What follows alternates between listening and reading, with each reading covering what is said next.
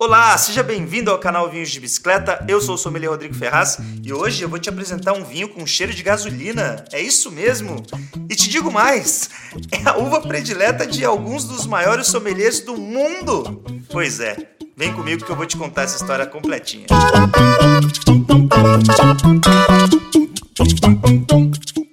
Galera, o episódio de hoje é apoiado pela Insider, essa marca de roupa que eu adoro e já vou te contar o porquê, tá? Tem alguns motivos aqui para isso. Primeiro deles, ela não desbota. Depois de várias lavagens, ela fica assim, ó, bonitona, com essa cor. Essa aqui é a Tech Shirt preta da Insider. Eu tenho algum tempo já, tá aqui, ó, lindona. Segundo motivo, ela não amassa. Olha que incrível. Principalmente para pessoas aí que eu tenho certeza que tem o mesmo hábito que eu, que, ou seja, a falta de hábito de passar roupa depois da lavagem, né? Isso aí facilita demais, né? O tecido que ela tem aqui, que é super tecnológico, ele acaba se alisando no corpo. Então, assim, tirou da máquina, estendeu no varal, colocou no corpo, tá lisinha, não precisa fazer nada. Isso é mágica.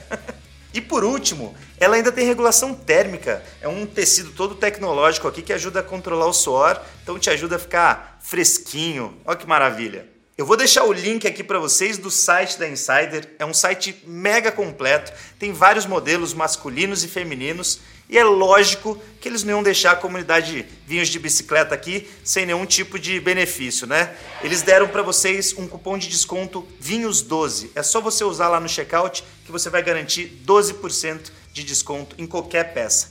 Então corre lá, se divirta eu tenho certeza que alguma peça da Insider vai ser a sua cara. Bora pro episódio.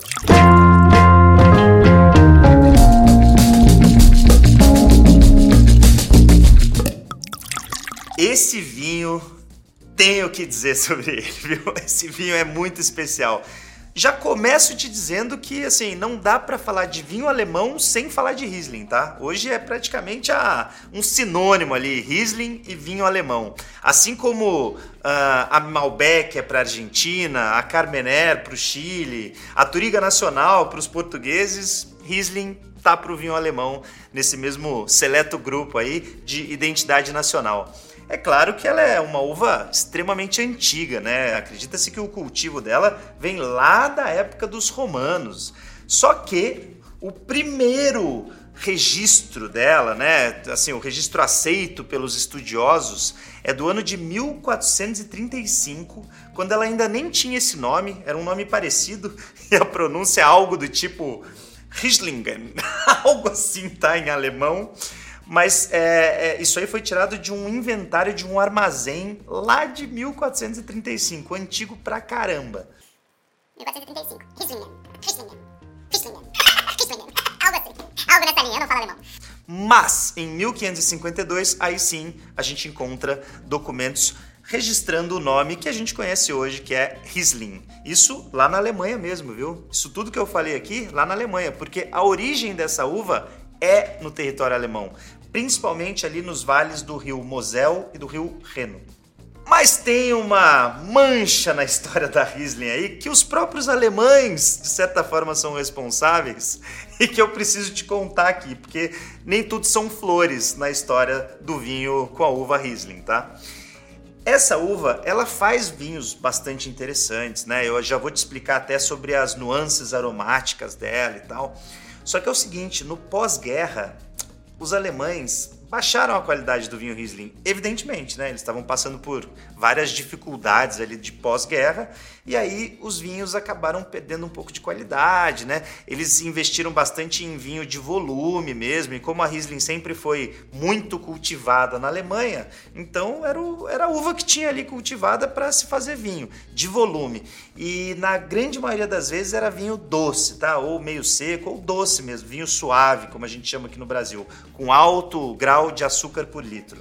E tem um deles que você deve conhecer bem, que é o vinho da garrafa azul. Quem aí se lembra do vinho da garrafa azul? O nome dele é Liebfraumilch.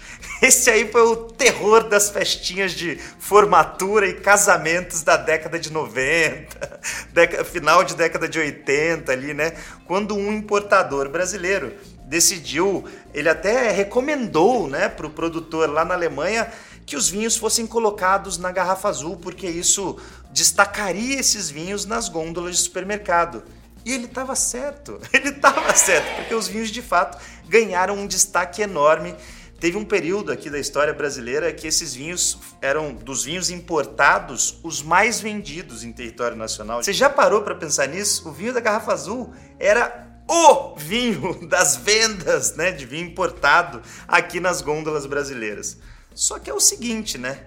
A qualidade dele não era lá das melhores. Ele inclusive seguia essa linha daquilo que eu te falei, vinho de volume e com alto grau de açúcar por litro, tá? Naquela época, isso até poderia ser mais aceitável. Poxa, se a gente fala que até hoje a cultura do vinho ainda está engatinhando no Brasil, imagina a década de 90. Não tinha vinhos de bicicleta no YouTube para você aprender, não. Não tinha nada disso aqui. Era. Salve-se quem puder aí, não tinha muita informação de vinho, você comprava o que os vizinhos falavam que era bom. É basicamente isso. Por isso, até que aquele vinho fez tanta fama assim. Eu até, assim, Vou pegar leve aqui, né? Não vou falar tão mal desse vinho, porque eu tenho certeza que muita gente aí deve guardar ele no coração como um período histórico aí da própria vida, né? Tomando o Lipro Almilch, o vinho da garrafa azul, que hoje não faz mais tanto sucesso. Só que é lógico, né? Um vinho daquele estilo, ele vai fazer mais sucesso numa sociedade onde a cultura do vinho fino não é tão desenvolvida assim, que era justamente a sociedade brasileira do final da década de 90, né? A gente não tinha a, o costume de beber vinho fino como os que a gente consome hoje, né? Graças à informação e melhores vinhos chegando para o mercado nacional. Mas para nossa sorte, os alemães viraram esse jogo e de fato, hoje eles fazem alguns dos melhores vinhos brancos do mundo. E acredite se quiser, eles são feitos com Riesling.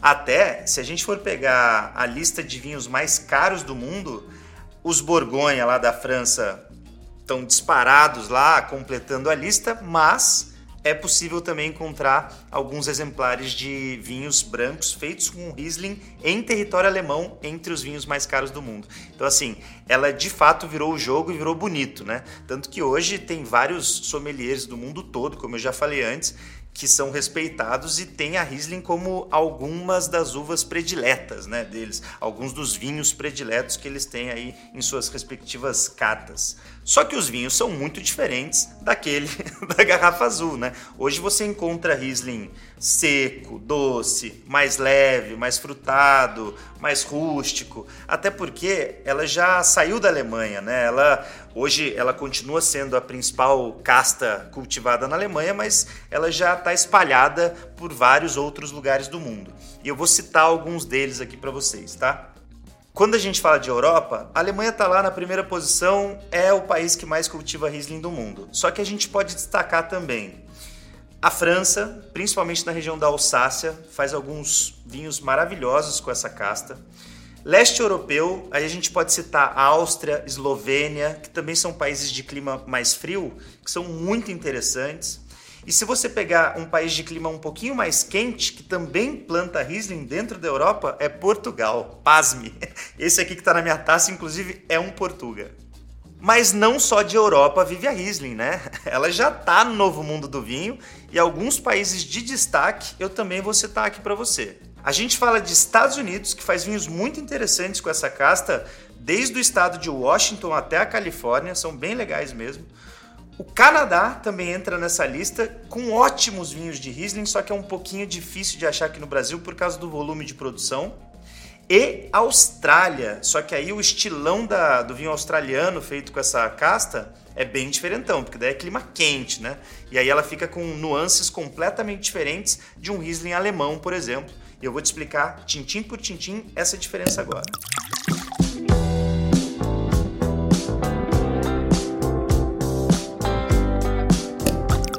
Só quero te dizer uma coisinha antes. Tem algumas características que, independente da Riesling estar tá plantada em clima quente ou clima frio, são características muito marcantes dessa cepa e eu preciso que isso fique marcado aí na sua cabeça porque isso é a tipicidade de um vinho Riesling, tá? E é isso que tanto encanta quem é experiente, aí apaixonado por vinho e que gosta dessa variedade. Primeira delas, intensidade aromática estando em clima quente ou clima frio, quase sempre um vinho com essa uva vai despertar vários aromas na taça, assim. É aquele tipo de vinho que a taça tá aqui e eu tô conseguindo sentir nuance aromática dele. Então assim, é explosivo. Para quem gosta desse estilo de vinho, a Riesling é para você. Segundo fator, acidez marcada, muito marcada. A Riesling, ela tem essa característica e é da fruta. A acidez vai estar muito presente ali no fruto e depois isso vai ser passado para o vinho. Então, causa bastante salivação e é ótimo para harmonização. E o terceiro fator é longevidade. Só que longevidade está diretamente atrelada à acidez. Porque vinhos mais ácidos, né? Lembrando, a acidez é um conservante natural, então vinhos mais ácidos são naturalmente mais longevos. Então tem muito Riesling aí no mercado que é com potencial de guarda para você deixar envelhecer na tua adega. E pasmem, viu? É, não é comum você usar barrica de carvalho, como na Chardonnay, por exemplo, nos vinhos Riesling. Não é comum. Por quê? Apesar dessa intensidade aromática toda, os produtores costumam dizer que quando você passa um Riesling por barrica, a barrica de carvalho acaba camuflando os aromas naturais da Riesling, sabe? Ela acaba atrapalhando aqueles aromas que são tão típicos e tão gostosos da gente sentir no olfato. Então a barrica não é muito benquista quando a gente está falando de vinhos Riesling. Beleza? Então agora que você já sabe as características principais dos vinhos feitos com a Riesling, vamos entender como eles se comportam em clima quente e clima frio.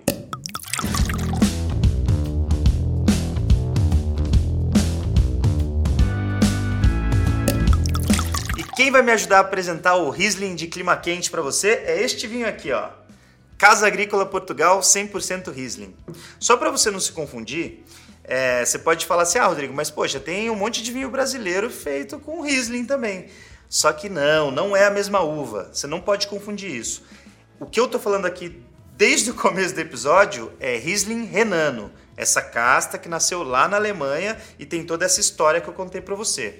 A uva que é mais cultivada aqui no Brasil é a Riesling Itálico. É outra uva com outra história e não tem nada a ver os vinhos feitos com essas duas cepas, beleza? Então, sem confusão. E uma coisa para facilitar a tua compreensão aí, eu estou falando de clima quente, mas você pode também é, colocar essas mesmas características que a gente vai sentir aqui para uvas bastante maduras, tá? Então pode estar na Alemanha, por exemplo, que não tem um clima quente, mas se o produtor deixou amadurecer bastante a uva, ele vai para esse caminho aqui. Vamos sentir então. Sem mais delongas, bora ver o que a gente tem na taça aqui.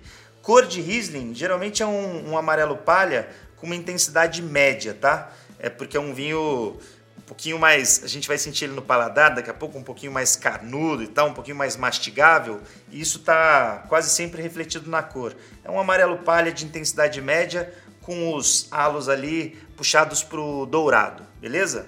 Vamos ver no aroma. Intensidade aromática, como eu já falei, né? Tá aqui demais, demais, né? Riesling é, é total intensidade aromática. E uma coisa que é legal dessa casta, né? Tem muita gente que ama e tem muita gente que odeia, mas é algo típico dela. É o aroma de querosene, gasolina, petróleo. Isso mesmo porque é algo típico dessa uva. Sabe aquele cheirinho quando você está entrando no posto de gasolina?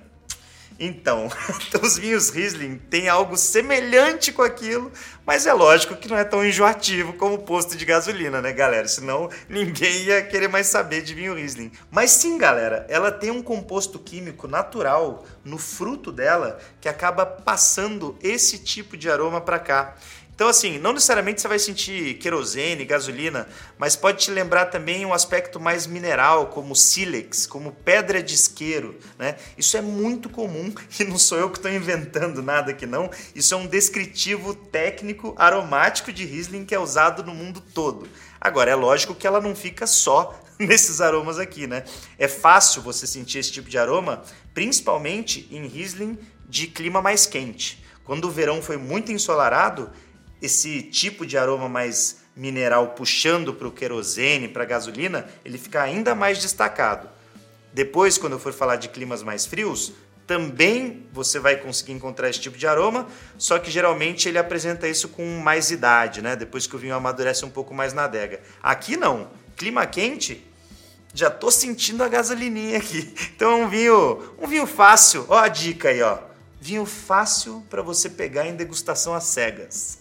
para brincar com a galera aí, dá para sentir esse aroma fácil. Mas o que mais, então, em clima quente é, que a gente pode sentir de Riesling? Vamos lá. Um aspecto de fruta bem madura aqui, lembrando uma pera madura, é, um abacaxi, até um pêssego em calda dá para sentir aqui. E tem alguns Riesling que são feitos ainda em terroirs mais quentes, né, como o australiano que eu te falei aqui, que eles podem até chegar para uma manteiga de garrafa, um abacaxi em calda, sabe? Uma carambola. Então o Riesling ele, ele vai para essa pegada de fruta mais destacada e uma fruta bem madura, principalmente quando o verão foi quente, tá? E na boca a gente vai sentir já. Bora lá. Hum, é bom demais, cara. Isso aqui é bom demais. Ó, o que, que a gente pode destacar de Riesling de clima quente? Corpo, médio alto ou alto, tá? Um Riesling para vinho branco, né? Comparando com outros vinhos brancos, o corpo lá em cima. Acidez, média alta, tá? Untuosidade, o que, que é untuosidade? Preenchimento de boca. Quando você unta a panela com manteiga, sabe? Que a manteiga gruda na panela, é a mesma coisa, a mesma sensação que alguns vinhos causam no nosso paladar. O Riesling, principalmente de clima quente, vai trazer essa, essa untuosidade aqui média alta também, tá? Isso é comum de a gente encontrar nesse estilo de vinho.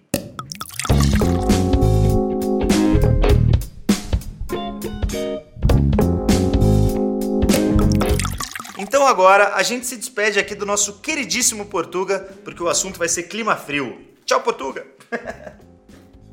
e as regiões de clima frio que se destacam são Alemanha, região original da Riesling, Eslovênia, um país muito interessante, tem feito produtos muito bacanas com essa cepa, Áustria, como eu já falei, Alsácia na França, Canadá. E aí, amigo, a Riesling se apresenta de outra forma ela vai continuar tendo o petrolato, a querosene, a gasolina, só que de uma maneira um pouquinho diferente, né?